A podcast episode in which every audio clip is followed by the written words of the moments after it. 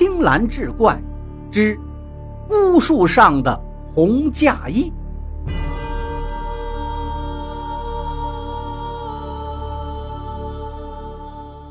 回头再看看床上熟睡的惠娘，那么安详美丽；再看看地上的红嫁衣，子瑜摇了摇头，自嘲的笑了。兴许是自己记错了吧？两件红嫁衣的图案给记反了也说不定呢。有可能是自己昨夜喝酒喝多了。就这样，一家人看见了惠娘的样貌，都是皆大欢喜。这惠娘呢，也是知书达理，秉性温柔，府里上上下下没有不夸这少奶奶好的。子瑜自然是乐得合不拢嘴，对惠娘更是疼爱有加，嘘寒问暖。渐渐的就把红嫁衣的事情抛在脑后，日子一天天过去，转眼子瑜成婚一月有余。这日一大早，一个丫鬟的尖叫声惊动了府里所有的人，子瑜也跳起来跑到院子里看看究竟发生了什么。只见院子中央躺着一个人，确切的说是一个家丁。只见他被开肠破肚，肚里内脏不知去向，留下空空的皮囊。躺在一片血泊中，脸上是一副惊惧的表情，双目圆睁，嘴巴大张，似乎不相信他眼前看到的一切。报了官府勘验现场，厚厚的抚恤了家丁的家属，做了一个了结。事情是了了，可是恐惧的阴影却笼罩在府中上下每一个人的心头，因为此人死的太不寻常了。平静的日子又过了一个月，有天晚上又出事儿了，跟那个家丁一样，又是被掏空了内脏，死不瞑目。家里又一位，府里这回乱了，下人们都说一定是家里来了不干净的东西，来了吃人的妖怪，人心惶惶，几个胆小的下人都辞工不干了。眼看发生的一切让子瑜跟父母都头疼不已，一时也没有良策，不知道到底是人为还真是府中有妖，烦恼不已。一晃又是一个多月，伴随着一声惊叫，一天半夜中惨案再次发生。这一回是子瑜母亲房中的一个丫鬟，惨不忍睹的场面让子瑜当场呕吐。一样一样的开肠破肚，手段更加残忍，整个身体基本上被劈为两半，空荡荡的身子只剩下两扇肋巴骨，滴滴答答的淌着血珠。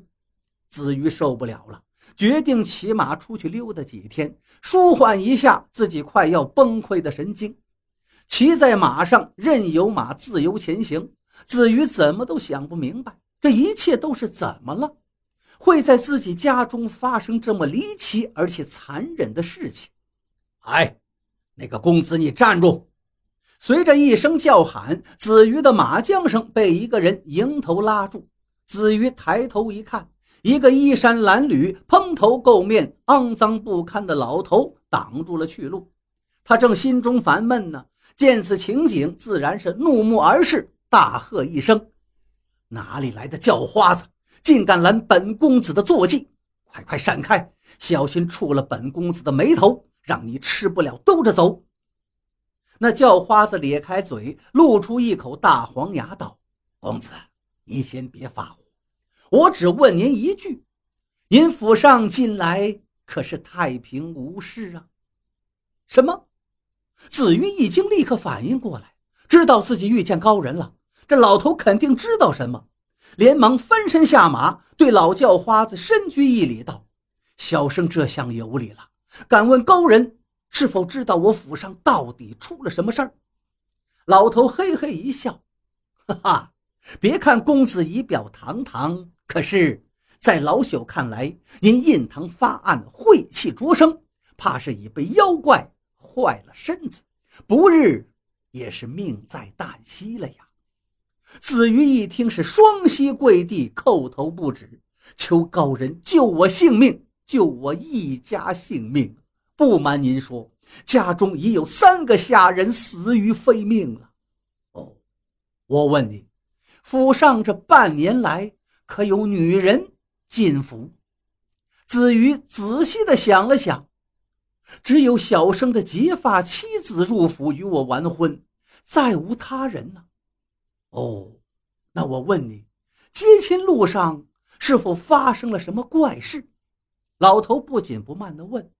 老头这么一提醒，子瑜呼啦一下想起了那件一直心存疑虑的红嫁衣，于是就把怎么去岳父家接亲、怎么看见的红嫁衣，以及成婚第二天看见了不一样的红嫁衣，从头到尾细说端详。老头听完，对子瑜说：“你这样，如此这般。”子瑜点头答应，打马回府。回到家里，子瑜下了马，急急地奔到父亲房中，关好门，跟父亲耳语一番。父亲急急忙忙带着他娘就离家而去了。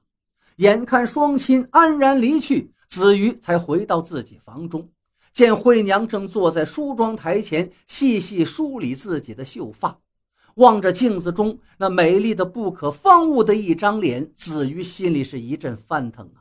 他强压住心里的翻腾，笑盈盈地来到惠娘面前：“娘子真美呀，特别是我们新婚当日，你穿的那件红嫁衣更是美的让我惊为天人。从那日起，只是再不见娘子穿那件衣服了。我真想再看一回，不知娘子可否成全夫君这个小小的心意呢？”那惠娘嫣然一笑，道。夫君言重了，惠娘为你穿多少回也是情愿的。说着起身打开香笼，那件红嫁衣正平整的躺在那。事不宜迟，子瑜上前一把推开惠娘，抓起红嫁衣，转身就跑。正在门外等候的老叫花子火速的打开火折子，呼的一下，那件火红的嫁衣就燃烧起来。只听得背后撕心裂肺一声尖叫，追出来的惠娘满地翻滚，疼痛不已，现出原形。只见一口火红的棺材出现在大家面前，伴随着红嫁衣的燃烧，一阵阵恶臭从棺材中散发而出。不一会儿，红嫁衣燃烧殆尽，老头来到了红棺材近前，一把掀开棺盖。只见一个身穿花团锦簇、牡丹图案红嫁衣的女尸静卧其中，面色妖艳，栩栩如生，正是子瑜的妻子惠娘。你看见了吧？你真正的妻子在这儿。接亲当日已经被这官妖占据了躯体，如今已是回天乏术了，只好连着官妖一同烧掉了。一处荒野。挖了一个大坑，一阵熊熊的大火，美丽的惠娘和那个官妖，永远的沉寂在此处。